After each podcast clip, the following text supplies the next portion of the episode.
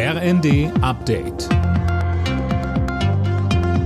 Stündlich neu. Auf den Punkt informiert.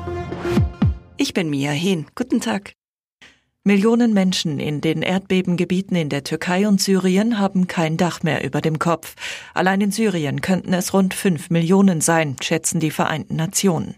Hilfe aus Deutschland ist bereits auf dem Weg, Lisa Schwarzkopf. Ja, das Deutsche Rote Kreuz zum Beispiel schickt heute von Schönefeld bei Berlin einen Lkw-Transport mit tausenden Zeltplanen, Feldbetten, Isomatten los.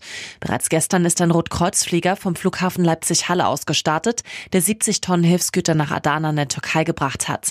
An Bord vor allem Sachen, damit die Menschen bei der Kälte vor Ort momentan erstmal überleben können. Das Rote Kreuz stellt sich aber darauf ein, monatelang in der Krisenregion zu helfen.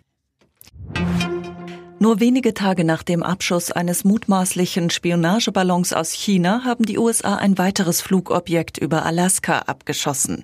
Nach ersten Erkenntnissen war offenbar keine Spionagetechnik an Bord. Wo das Objekt herkam, ist bisher unklar.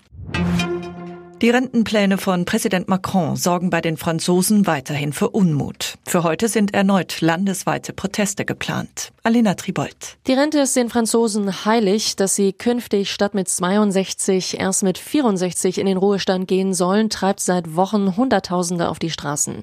Die großen Gewerkschaften in Frankreich haben heute erneut im ganzen Land rund 200 Demozüge angekündigt. Außerdem sind auch Arbeitsniederlegungen geplant. Im Verkehr wird dieses Mal allerdings mit einer geringeren Beteiligung Beteiligung gerechnet.